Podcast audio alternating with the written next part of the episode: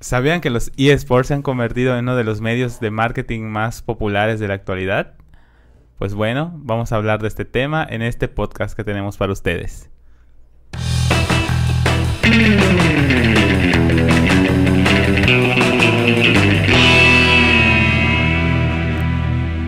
Internet, ¿qué tal?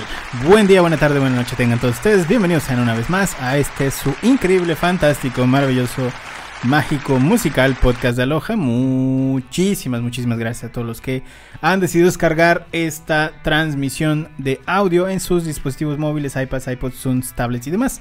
Para los que nos están viendo en video, disculpen, esta es una cara de podcast. Pero bueno, hoy vamos a platicar de un tema bien interesante que es cómo funciona el marketing en los esports. Probablemente esa cosa que hace su hijo que grite en su cuarto y se ponga orejitas. Entonces, tranquilo. No pasa nada. Tal vez, tal vez, su hijo le va a comprar su siguiente casa o auto. Antes de empezar con ese tema, hoy les voy a presentar, como todas las semanas, a mis compañeros de el podcast. A mi izquierda, nuestro experto en interacciones, Miguel, no teclees tan fuerte. Ah, hola, pues aquí estamos, otro podcast. Perdón, no sabía que... Tus cursos de taquimecanografía nos no sabía que afectan cuando literalmente pulsar teclas podía causar tanto revuelo. Suena, suena mucho en el micrófono. y a nuestra project manager, Diana. Diana, ¿cómo estás? Hola Internet, muchísimas gracias por invitarme a otro podcast. Silimpi. Y directamente de la ciudad que vio crecer al pato Zambrano y, y permitió esa relación con la tigresa, que fue muy perturbador, muy perturbador, como que fue un momento en México donde tú no sabías si apoyar la relación de Lucerito con Mijares o la tigresa con el pato Zambrano. Esa ciudad nos trae a nosotros a nuestro director de cámaras, floor manager y experto en multimedia, Isaac. Isaac, ¿cómo estás? Muy bien. ¿Por qué, para- ¿por ¿Qué paraste el audio? Todo seco, güey. Bueno, ese es nuestro floor manager. Y también tenemos por allá en controles a nuestro director del área multimedia, Richie. Richie, ¿cómo estás? Bueno, ellos son nuestros compañeros de esta transmisión. Así que bueno, para arrancar, vámonos rápido porque este tema está bien interesante. Entonces vamos a tocarlo con amplitud. ¿Qué son los esports para los señores que Sí. nos están viendo y viviendo bajo una piedra? Pues prácticamente yo personalmente concibo el eSports como la profesionalización de jugar videojuegos, ¿no? Y en este caso los eSports son competencias de videojuegos multijugador en donde participan pues jugadores profesionales, valga la redundancia. O sea, prácticamente es gente, así como hay jugadores de fútbol que prácticamente dedican su vida a, a mejorar su desempeño y a, a- prácticamente al campo deportivo. En este caso, mejoran su desempeño en videojuegos de diversos tipos, ¿no? Eh, pues los, video- los videojuegos que entran a los eSports no son todos. Y bueno, eh, las características de estos videojuegos son que pueden, tienen que participar más de un jugador. Al final es una competencia, como en los de otros deportes. Y por eso se necesitan juegos multijugador, que más adelante daremos unos ejemplos, ¿no? Las reglas del videojuego pues, son bastante claras. No hay margen para, para saltarse cosas o para buscar agujeros, ¿no? Esa es la finalidad, de que al final sea equitativo para todos. Claro, que, el- que el, o sea, lo que haga la diferencia entre los jugadores sea la destreza del juego. Exactamente. Y tienen mecánicas de juego equilibradas. No se beneficia un jugador más que el otro. A diferencia de competencias, eh, pues físicas de- o deportivas que conocemos tradicionalmente. Es como se llama. eh, aquí todos tienen la misma capacidad, ¿no? Es difícil medir quién es el ganador. Es fácil, perdón, es fácil medir quién es el ganador de una partida porque todo consiste en puntuaciones, ¿no?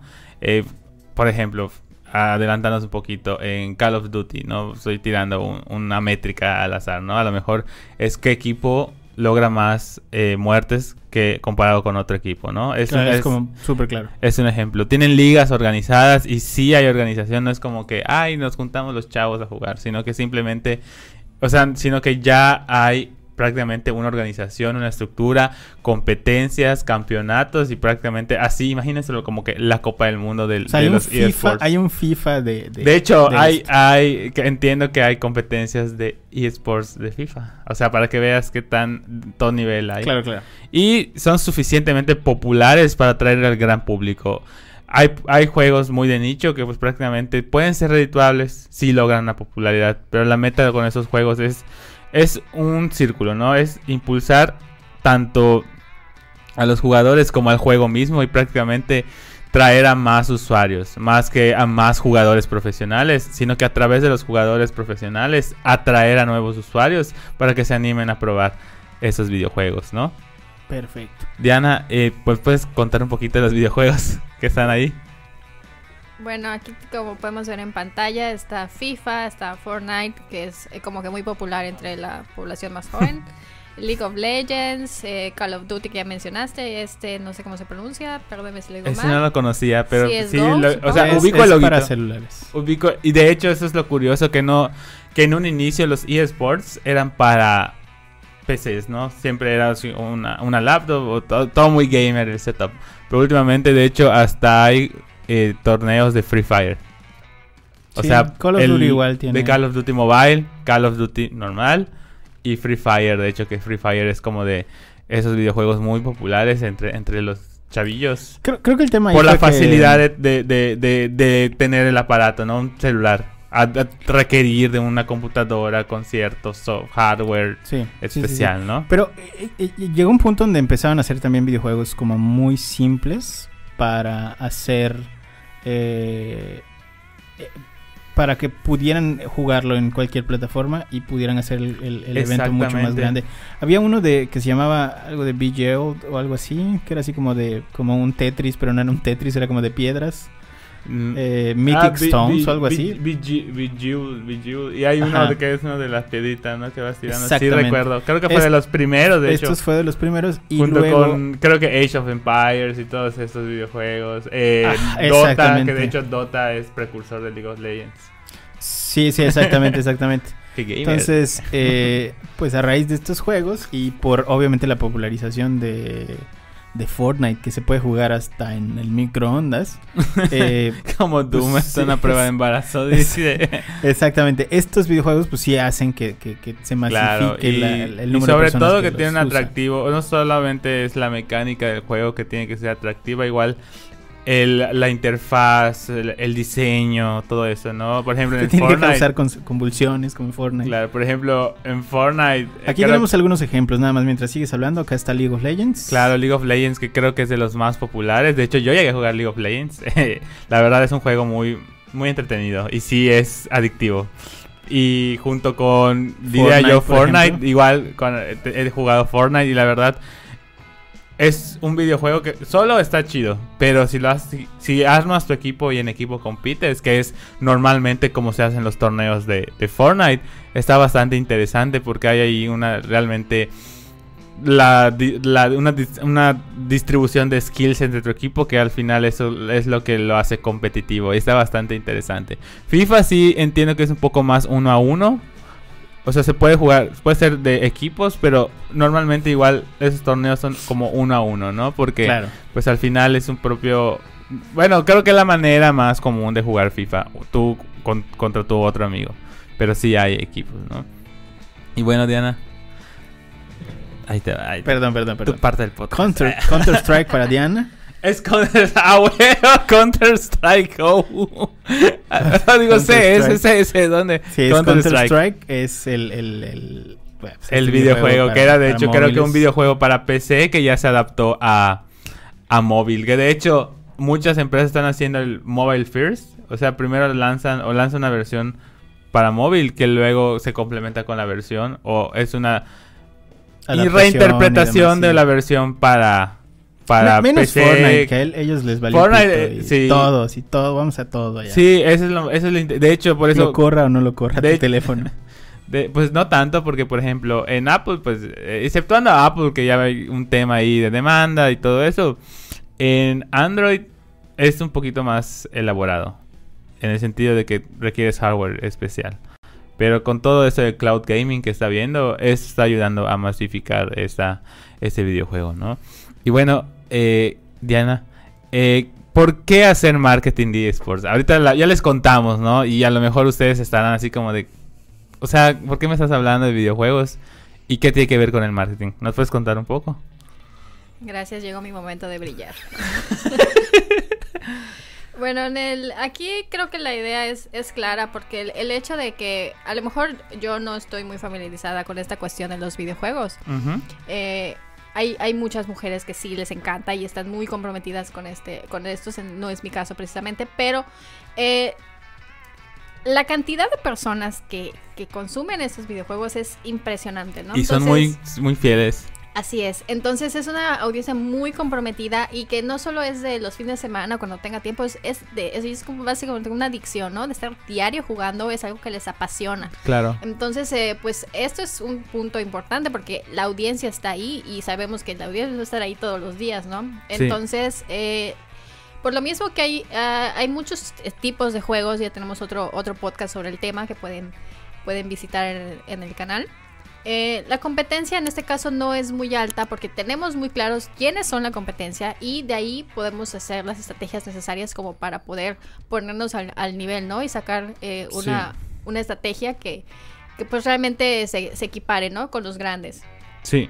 Los ingresos de los eSports superan los miles de millones de dólares. Al final de cuentas es una industria que genera muchísimo dinero, muchísimo, así una cantidad estúpida de dinero. Entonces la gente consume, compra, está ahí todo el tiempo, paga por estar, eh, eh, participar en los campeonatos, por, por ver a la gente jugar. O sea, al final de cuentas, eh, incluso cuando estos influencers de, videojuegos este, reciben monetización, ¿no? Por parte de, de, sus admiradores. Entonces, al final de cuentas, es una industria que genera mucho dinero y por lo tanto vale la pena hacer marketing ahí.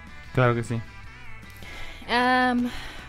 por ejemplo, igual aquí tenemos en la diapositiva que hay, hay, más de 400 millones de espectadores y esta cifra sigue creciendo, ¿no? Al final de cuentas, desde generaciones más pequeñas, como ya tienen el acceso a poder jugar desde el celular, estos niños que crecen jugando en su celular, cuando ya tienen los medios o los padres les compran una computadora, se vuelven parte de la comunidad y esto sigue aumentando la cifra, ¿no? De personas que son aficionadas a, este tipo de juegos, además de que participan una gran cantidad de influencers o que se hacen influencers eh, mediante juego. De hecho, Twitch ha sido plataforma de muchos que ahora son ya figuras de los eSports en el sentido de tanto jugadores como influencers mismos, ¿no? Por ejemplo, más adelante hablaremos, obtendremos ejemplo de, de uno. Y de hecho como nota, como una especie de nota al pie, ¿no? Esto, de esos 450 millones de espectadores se encuentran, dentro de este número también se encuentran los espectadores de streamers, ¿no? Y vamos a, o sea, y lo enlazamos con la fidelidad porque pues obviamente si los streamers hacen un buen contenido, un contenido interesante, es como se llama, la, audiencia va a regresar. La audiencia va a regresar y se va a mantener porque les gusta tanto la habilidad del jugador como el carisma que transmite el jugador. A veces el jugador, eh, esa curiosidad, por ejemplo, pasa, ¿no? Que les, a veces les regalan juegos. Ya sea la empresa o sus followers se juntan y le compran un juego, ¿no? Queremos que eches este título, ¿no? Y eso mismo igual, o sea, impulsa este mantener y acrecentar este público a media, mediano o hasta corto plazo, me atrevería a decir yo. Sí, al final de cuentas creo que muchas muchas personas tienen como esta esta objetivo de voy a jugar, voy a, a, ser el mejor y voy a seguir creciendo y por eso dedican tantas horas y están todos los días porque al final de cuentas como es una industria que genera tanto dinero saben que pueden hacerse ricos y se posicionan entre los mejores jugadores, ¿no? Mucha gente deja sus trabajos, deja de estudiar con tal de, de formar parte de esta comunidad, de estar entre los mejores jugadores, ¿no? Y por algo será que el promedio de los jugadores de este tipo de, de videojuegos este, ronda los 34 años. Al final de cuentas es pues la generación millennial la que está aportando la mayor que parte. Es muy curioso porque usualmente asociamos videojuegos con niños, ya sabes, o con adolescentes, preadolescentes, cuando en realidad hay gente de todo de toda edad y creo que esta esta media nos lo dice, ¿no? Que, que realmente no es un estereotipo que tenemos muy marcado. Es que también hay un asunto de, de eh, o sea, esta métrica la estamos sacando a raíz de las personas que participan activamente en un eSport. Entonces, para a tener una cierta preparación, de entrada tienes que ser mayor de edad, ¿no? No, Ese es claro. punto A. Y punto B, cuando ya estás a un nivel donde estás en la competencia, Sí. pues ah, tuviste que haberle metido billete. Claro, pero por eso, por eso te digo, es interesante. Sí, sí, sí, porque totalmente. usualmente es como que, no, pues así. es para chavos, niños y tal. o- y no. No tanto así de chavos de 18 años, que sí. Pero Le- también tienes que tomar en cuenta que muchos de los juegos de esports son cosas que han envejecido con nosotros. Es igual, exactamente. Como Como, Dota, LOL. por o sea, ejemplo. LOL desde hace 10 años tiene. Sí, ah, sí, sí, tiene gente. ¿no? Call of Duty igual es uno de los videojuegos que más Claro. ah, followers ha tenido durante mucho tiempo. Y pues sí tiene. Si lo ven así. está Al, así. al final de cuentas, sí, sí es como un videojuego que ha- o sea, tiene una comunidad y han dejado que esa comunidad crezca para poder hacer esto en algún punto, ¿no? Claro, ¿no? Yo, yo sé que todavía hay eh, competencias de, de- de Warcraft, por ejemplo. Sí, o sea, o son de juegos. Starcraft. Por te digo, tal vez no estén al nivel lejos. de videojuegos. De videojuegos. eh, como son monstruos, como son Fortnite. Porque pues al final han logrado abarcar un público infantil. O sea, de nuevas generaciones. Estamos hablando Gen Z en adelante. Pero siguen, o sea, están vigentes. Tal vez son muy de nicho, pero siguen vigentes. Y, Y- es curioso, y está padre también, ¿no? Y, y- y vaya, es importante recalcar que, por ejemplo, el videojuego que comenzó toda esta industria, que es Dota 2, donde ya realmente empezaron a profesionalizarse los equipos y ya había un dinero interesante en el, Sí. o sea, del cual pudieras vivir Claro. lo suficiente y tal, eh, no es nuevo, o sea, es viejísimo. Sí, de hecho, o sea, la dinámica, de hecho, League of Legends es como un hijito de Dota 2, por si- por- o de Dota, no sé si del 1 o del 2, porque era un mapa y ya luego se separaron, o sea, crearon el juego alrededor de ese mapa. O sea, el mapa es el mismo, no sé si ha cambiado. Digo, puta, jugaba League of Legends hace 6, 7 años. Claro. O sea, pero sí el mapa... la- y si das cuenta, no hay como... O sea, aquí el, el- lo que mantiene conectado, enganchado a, a- a la audiencia viene siendo la adición de nuevos personajes y de hecho eh, todos los extras, ¿no? Los skins y todo esto, ¿no? Que es lo que igual hace que, que sea redituable esa industria como, como bien mencionó Diana al inicio, ¿no? Hay, una gráfica que nos va a mencionar Diana ahorita sobre el ingreso del, del mercado en los esports que está bien cabrona. La tenemos ahí, este, de hecho, de ejemplo para los que nos estén viendo en video.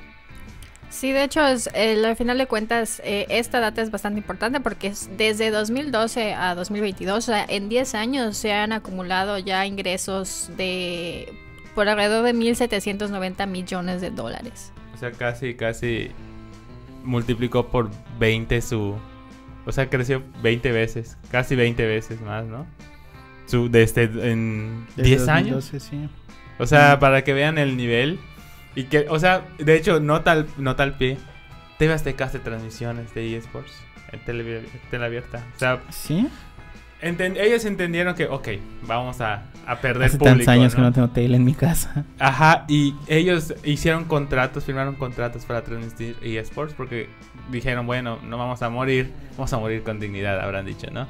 Y firmaron un contrato ahí para traer a veces aquellos chavillos que sí conocen el juego, pero no tienen esa capacidad económica de seguir un stream o de estar ahí, ¿no? Y pues están ahí en, en vivo. Claro, tal vez es porque los papás no, no te dicen tanto si, si estás más tiempo en la tele versus la computadora. ¿no? Igual, Puede igual ser. puede ser, o sea, son varios factores, puede ser un análisis muy... A lo mejor, o sea, no creo que le tiren así a lo gratis, debe haber un estudio detrás que les haya Sí. indicado, ¿saben qué? Pues sí es redituable para ustedes, ¿no? Y bueno, les voy a hablar un poquito de cuáles son algunas estrategias que pueden hacer en eSports. La primera de ellas es invertir en anuncios durante los torneos. Al igual que en otros espectáculos, como el fútbol, que han visto vallas publicitarias, etc. O hasta durante, o hasta el mismo eh, narrador, ¿no? Que tira el mensaje publicitario. Prácticamente esa es una de las formas más comunes de hacer publicidad en, en eSports, ¿no? Con anuncios dinámicos que solo se muestran, que solo se muestran a los espectadores y van cambiando durante la transmisión. Bueno, dinámicos y estáticos que se muestran tanto a los jugadores como espectadores. ¿Cómo, cómo definimos esto? Los dinámicos, pues como pueden ver en, en esta gráfica, pues son los displays, ¿no? Por ejemplo, cuando se muestra el marcador, ahí ven un anuncio. En este caso es un anuncio de Spotify, ¿no? Sí. Y pues igual el anuncio de FedEx. Normalmente el anuncio estático es todo aquel que queda fijo, no sé, a lo mejor un... ¿Cómo se llama eso? un, un premio. Un glorificador. ¿Cómo se llamaba, no?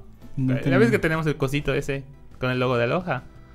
Fijo. Un- no sé. Bueno, una figurita con el logo de, de la. La verdad se me olvidó el nombre. Una.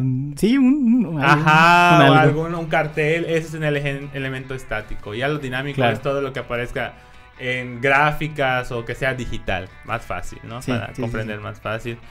Igual, escoge el videojuego de acuerdo a tu público. Cada videojuego tiene un público específico, no es como que es muy malo generalizar. Vi- todos los que juegan videojuegos son de este tipo, son de esta edad, son de este rango. La verdad es un, es un pensamiento muy cerrado. Y bueno, independientemente del tipo de estrategia que tengas, no importa. Eh, por ejemplo, es bastante probable que las personas que vean torneos de FIFA estén interesadas en productos relacionados al fútbol, mientras que las personas que juegan League of Legends no. Ahí, Claro. ahí de ahí va el sentido de coherencia de, ok, a lo mejor Por un tema de intereses, no tanto de. Exactamente. A lo mejor si tú eres una empresa, por ejemplo, imaginemos Adidas, que creo que es una de las empresas pues, más asociadas al mundo del deporte, eh, pues va a ser más redituable anunciarse en el torneo de FIFA 2020 que anunciarse en un torneo, no sé, de World of Warcraft. Vamos a decirle, ¿no? De cierta Sí. forma. Sí, sí, sí. Y de hecho aquí tenemos en la gráfica un ejemplo que eh, la so- que Zaragoza Deporte, que es una sociedad la- que es de, de parte del gobierno de España, pues prácticamente aprovechó esos espacios para anunciarse, ¿no? Y es, ahí hay ese sentido de coherencia de, ok, soy una entidad que promueve el deporte en un juego asociado directamente a un deporte real, ¿no? Ahí va más sentido.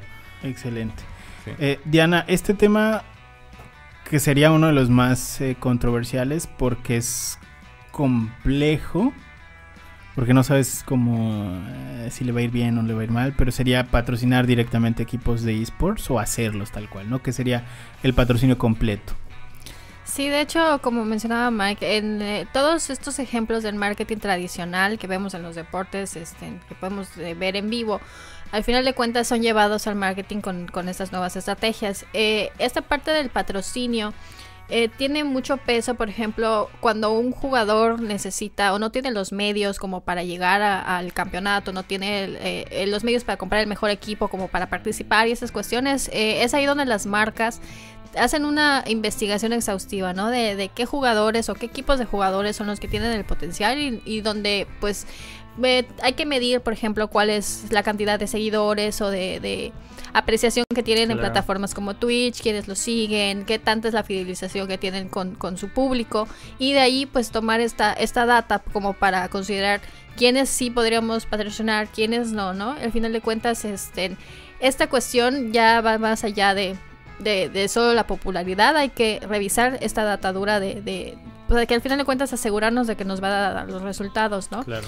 Y pues en esta parte, al, al pues una tal vez un poco como lo de con los influencers, hay que, hay que de- dejar muy claro, eh, establecer un contrato de cómo se va a usar el logo, eh, de qué manera se va a visibilizar este, en la marca, ¿no? Cuando nosotros trabajemos este, con una persona a la cual vamos a, o equipo, ¿no? Al, al que vamos a, a patrocinar. Entonces, eh, su- obviamente puede ser, no sé, eh, cualquier ju- jugador muy popular, pero lo que él juega, lo que él hace, no va de acuerdo a nuestra buyer persona. Entonces también ese es un aspecto que tenemos que considerar, ¿no? Claro, ¿no? Es esta parte de, de- de patrocinar, hay que ponerle muchísimo, muchísimo cuidado y analizar todo, todo el sí, panorama. casi una, es una auditoría muy extensiva de que realmente si tus seguidores con- con- concuerdan con tu engagement y para que pues el impacto sea mayor. O sea, la, la coherencia aquí es que mientras más seguidores, más...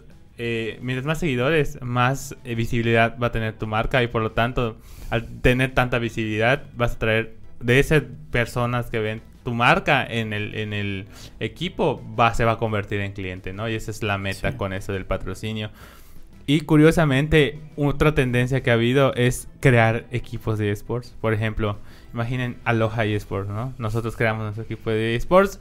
¿Por qué? Porque queremos tener el control completo Claro. sobre el equipo, ¿no? Y sobre damos- nuestra imagen de marca. Les damos casa, comida. Vestido. Casi, casi. Nos vamos a volver el, Ser, el Sergio Andrade y nuestro clan, ¿no? Básicamente, de hecho, Sergio Andrade de en los, el de clan- los el esports. del clan Treviño, qué horror. Pero Qué sí, de eso va la creación de equipos de eSports. Así como en la, por ejemplo, un- así como, imagínense como sucede en la Fórmula 1 muy común, ¿no? Aparte de los equipos de... Me parece las que el, marcas. el, el, el Wherever intentó en algún punto Sí, tener su propio intentó equipo, ¿no? tener equipo de No sé eSports, si- pero si como funcionó, que pero- igual, pues la vida lo convirtió en padre. Y ya como todos los jugadores. Pero sí, más o menos es como esta idea extraída, por ejemplo, del mundo de, del, como dicen los, los fifis, del mundo del motor. Ya sabes. Sí. Donde, por ejemplo, Red Bull, ¿tú, como, tú en qué momento ibas a imaginar a Red Bull tenía un equipo de, de, de, de Fórmula 1? Claro. O sea, desarrollando equipo y todo. Y prácticamente, imagínese eso, llevarlo a los eSports, ¿no? De yo, marca, eh, por ejemplo, si eres una marca de computadoras, ¿no? Voy a crear mi equipo de eSports. Es tanto posición, porque posicionas tu marca y posicionas tu producto, ¿no? Al decirle, mira, es bastante bueno para hacer que gane mi equipo de eSports. Excelente. Muy bien. Ahora, eh, también hay algo sobre las estrategias en torno al equipo eh, de esports. Y esto, ¿cómo funciona? Cuéntanos, Diana. Porque vemos muchos chinos acá, Ibai y cosas así. Ibai, por ejemplo, quiso, quiso, que es, Ibai es este, si no lo ubican, es este Es español. eh, influencer que, que mucho tiempo fue el narrador este, de, de esports de forma internacional y decidió volverse pues ya como, como independiente y empezar a narrar como sus propias cosas y tal y se hizo como muy famoso porque narra eh, carreras de canicas entonces si ustedes buscan Ibai carrera de canicas muy bueno ese contenido pero además hace mucho contenido en Twitch, YouTube y demás. Probablemente algo estoy diciendo mal porque la carrera de este cuate es muy grande y es, es uno de los influencers más grandes. Entonces él armó un equipo que se llama Koi. Y creo que a ellos sí les está yendo, les está yendo bastante bien, tienen bastante patrocinio, porque además tienen como cercanía con muchos este, jugadores de fútbol y la FIFA y todo esto. Entonces, eh, pues bueno, ahí hay un tema interesante, ¿no? Es un caso de éxito bien interesante el equipo, de, por ejemplo, de, de Koi. Ahora, ¿cómo, cómo es este tema de, las, de, la, de la estrategia de redes sociales, Diana? Bueno, al final de cuentas puedes tener un público muy amplio en, en Twitch o en alguna otra plataforma de esports, ¿no? Y estar ahí constantemente, pero volvemos a lo mismo, al final de cuentas el marketing tiene que ser completo porque una persona que es muy aficionada a un equipo o a un deporte o a un, a un juego en específico siempre va a querer más y ese, ese más nosotros lo podemos dar a través de las redes sociales. Entonces también tenemos que tener como que un perfil en las redes sociales que sean relevantes, donde podamos dar a conocer más de, de pues, no sé, pequeños extras que tal vez no se ven directamente en las transmisiones durante los campeonatos, los juegos, ¿no? Esta, este, este extra que podemos dar, al final de cuentas, va a alimentar como que esa, esa ansia que tienen los espectadores de más. Y pues, por ejemplo, eh, aquí los beneficios que, que tenemos con, con, las redes es que podemos dar a conocer a, a nuestro equipo, promocionar los servicios o, o, productos con los que estamos trabajando, real, realizar sorteos como para involucrar más a la audiencia, anunciar los torneos este, en los que vamos a estar participando. Al final de cuentas es para nuestra promoción y la de, la de este, los productos o servicios de la empresa que, que, que nos está patrocinando en, este, en el caso que seamos jugador. ¿no? Y si yo estoy patrocinando a alguien, obviamente me interesa que esa persona me dé promoción no solo eh, durante el juego, durante las transmisiones, sino a través de sus redes sociales, no sé, de que suba una foto usando una chaqueta con la marca que nosotros estamos este, promoviendo o, algo así, ¿no? Entonces, al final de cuentas, el... tienen que tener una, una presencia digital que vaya más allá de las plataformas de, de videojuegos. Ahora, aquí hay otra, otra forma de trabajar con este tema de marketing en esports, que sería colaborar directamente con influencers de la industria. Claro. ¿no? Trabajar con ellos. De hecho, como comenté hace un poquito, es, creo que es una de las formas más comunes de marketing en ES, de eSports porque pues muchas marcas han visto esa oportunidad, no solo marcas eh, comunes, no comunes, sino por ejemplo McDonald's, como vimos en el ejemplo anterior, sino también los propios desarrolladores de videojuegos, que creo que antes los creo que esto ha ayudado a humanizar a los a los desarrolladores porque antes eran así como de ah el estudio fulanito y eran como que muy endiosados por los mismos jugadores no y ahora al llegar este, estos nuevos estos nuevos personajes al internet no que son los influencers o los bueno los streamers en sí ha ayudado a humanizar a la marca. Eh, al momento de que tú dices no pues es este güey es bastante chido como para darle nuestro, una demo de nuestro, de nuestro videojuego y que, lo, que se lo muestre a su audiencia, ¿no? Y bueno, eh, regresamos a lo mismo. Los, tipos más comunes de influencers son los streamers, pero igual los propios jugadores profesionales pueden ser eh, influencers, ¿no? ¿Cuál es la diferencia? Los streamers tienen mucho más alcance y está comprobadísimo. De hecho, con Ninja, que es uno de nuestros ejemplos, o con el mismo Ibai, ¿no? Que son ejemplos de el alcance de los influencers porque tienen más libertad de comunicar, ¿no? De expresión, por en el sentido de dar su opinión sobre algo, su crítica, etcétera, ¿no? Y pues los jugadores profesionales que pues al final eh, tienen su following porque pues al final aquellos que están muy metidos en en el tema de los eSports tienen a alguien a quien seguir o un, o un como dicen en inglés, como diría Penny, un role model. Es como se llama pero pues obviamente sus las mismas actividades impiden que a lo mejor tengan una vida tan expuesta o tan pública como un influencer, ¿no? Y por ahí es la diferencia, ahí es prácticamente escoger eh, cuál de esos dos tipos de influencer es el eh, que requiere tu marca o el que deseas enfocarte para exponer tu marca, ¿no?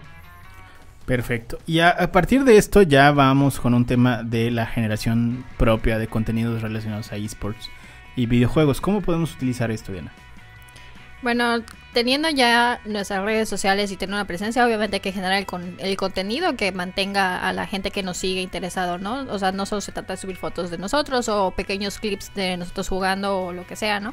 Sino al final de cuentas es, tiene que darse información de valor que es, lo, la, es la parte más importante del marketing de, de contenidos y en este caso obviamente tiene que estar relacionado a la marca, porque aquí el ejemplo claro que tenemos es que un hotel no tiene por qué hacer blogs sobre esports, ¿no? Claro. Entonces, en este caso, tiene que ser, eh, ¿quiénes se podrían ser los más eh, perfilados? Por ejemplo, las empresas que venden ya los productos, los juegos o no sé, que vendan. O el equipo, eh, por ejemplo, todas las empresas que hagan hardware, o sea, computadora, tarjetas gráficas, audífonos, etc., ¿no? Sí, o sea, desde, desde una tienda donde yo pueda comprar una playera con el logo de, de, PlayStation o de Free Fire o, lo que sea, es, ese, es, ese es el tipo de, de negocio.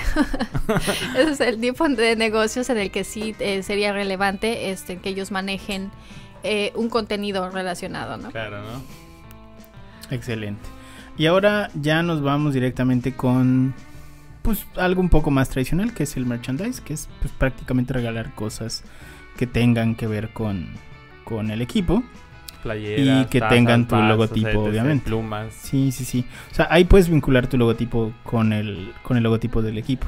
Como por ejemplo cuando vendes, eh, digo, para irnos a un ejemplo un poco más común, las playeras de los equipos de fútbol que siempre dicen, no sé qué, Qatar Airlines o alguna mamá así. son los, y son los patrocinadores que vimos, ¿no? Claro, entonces este merchandise, eh, pues tu sí. playera nipplito. con el logo de, de, las, las naranjeras de T-Cool. No, con el logo de, de, cualquier marca de llaves. exactamente. Entonces, bueno, va, va por ahí el, el, asunto del merchandise. Básicamente. Acá tenemos eh, un, un, un, merchandise de Invictus Gaming y que tiene un logotipo de sí de Invictus Gaming y hay algunas cosillas. No hay un logotipo de marca. Creo que ahí fue un error de elección de fotografía pero sí a lo que vamos se entiende. de que o se entiende que al final hay que la, meta es promover al equipo. Claro. Y que, o sea y que como todo tu, no tu marca baje esté en la conversación o sea como que tu marca tenga esa presencia. Sí Ahora, vamos con plataformas de esports, Diana, donde si, usted tiene un hijo que quiere, que dice usted que es muy carismático y se ve muy bien con orejitas. que lo sé, es ah, y se ve muy bien con orejitas y, tal. ¿En dónde puede empezar su carrera para el tema de esports? Eh, bueno, las principales plataformas donde se puede jugar en vivo y ganar seguidores y además monetizar lo que estás haciendo, pues son Twitch. De, próximamente ahí me van a ver. Eh, YouTube Gaming y Facebook Gaming. Voy a vender agua de jugar. Y Facebook Gaming, sí, sí, sí. Ahora, este- estas plataformas, creo que Facebook Gaming es la única que todavía no se puede mone- monetizar, ¿no? De hecho, sí, ya te dan ya, estrellitas. pero, ajá, sí, ¿Ya? sí, ya, Sí, ya, ya hace un tiempo. Ari Gameplay me- ahí está monetizando. Wow. Muy bien. Bueno, ahora eh, estamos con el tema del marketing de esports, pues, si es para tu marca, que aquí ya directamente es la información de si quieres o no, o deberías o no adentrarte para Claro, esto. ¿no? Eh, punto A, tienes productos o servicios relacionados a los videojuegos, tal cual. O sea, si tu producto eh, tiene algo que ver con alguno de los Es videojuegos... desarrollador, este, hardware, software, eh, etcétera. exactamente, o sea, si está mezclado entre el mundo de la gente que, que- que- que realmente está consumiendo los videojuegos, valdría la pena. Tiene algo que ver, vale la pena. O sea, si, mm, o sea, si vas a patrocinar FIFA, pues no, no está tan interesante que, pues, no sé, vendas perfumes. Probablemente porque Ah, bueno, sí, sí, seguramente la gente que ve o juega los partidos de FIFA usa perfumes. Pero tal vez no quieran eso, o sea, tal vez quieren unos tenis, ¿no? Entonces va por ahí. ¿Quieres complementar tu margia, tu, tu, eh, perdón, tu estrategia de marketing actual? Es decir, que esto no va a ser tu, tu estrategia principal, sino simplemente un añadido a la estrategia que tengas. Tienes un público joven interesado en este mercado y joven, eh, nótese hasta 34 años, que es lo que estábamos diciendo. Y deseas explorar nuevos mercados. Es decir, ya tienes como una estrategia un poco más global y quieres como añadir un mercado o expandirlo a un mercado todavía más No, grande. Igual, eh, igual ese sentido de coherencia, ¿no? De saber. Tal Claro. vez, bueno, digo, hay ejemplos como McDonald's que dicen, ok, entra, ¿no? Pero pues. Claro, pero lo que pasa es que, o sea, también tenemos que eh, entender que no es como para una marca pequeña. Exactamente. Esto, esto es muy importante porque es como el- decir que tienes la estabilidad económica, como decir, bueno, puedo, puedo probar anunciarme en esta plataforma. Sí, sí, lo que estamos buscando al final de cuentas es que tu marca esté en la conversación, esté en el top of mind de la gente, tenga presencia. Entonces ya no es como, como por ejemplo los ads en Facebook que tú quieres que hagan una compra directa, sino simplemente Sí. es va a aparecer, va a ser parte de la conversación, la van a ver, va a tener visibilidad, pero no, eh, no vamos a hacer que eso directamente orille Claro. a, un, a un cierre, Sí. ¿no? No vamos a poder medir ese tema a un cierre. Entonces, marcas pequeñas, eh, probablemente no. Si tienes una marca con una estrategia global y quieres eh, compenetrar un poquito más en el mercado, diversificar y demás, perfecto. Bueno, dicho todo esto, eh, ya tenemos que cerrar el episodio de hoy. Así que, Miguel, ¿cómo te pueden encontrar en redes sociales antes de irnos? Me pueden encontrar con Mike Tenshi1 en Instagram. Muy bien. Diana, ¿cómo te pueden encontrar en redes sociales antes de irnos? Como Diana-CCI en Instagram y como Dianeco5 en Twitch. Muy bien, ya me encuentran como soy Sanshiro en todas las redes sociales, menos en Tinder. Cuídense mucho. Nos vemos la próxima semana. Bye. Bye.